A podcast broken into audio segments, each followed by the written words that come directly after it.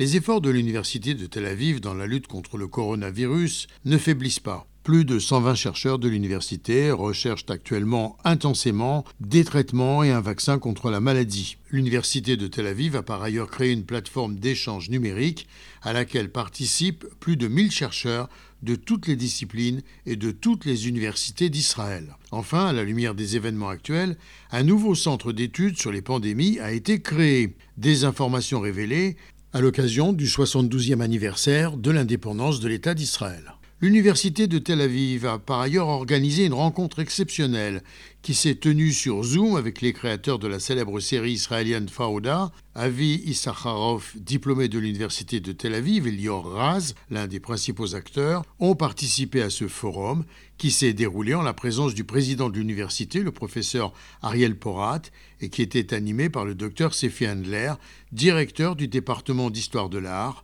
Il a pu réunir un public de 2000 personnes à travers le monde pour examiner objectivement les différents aspects présentés par cette série particulièrement suivie. Gérard Benamou, de Tel Aviv, pour RCJ.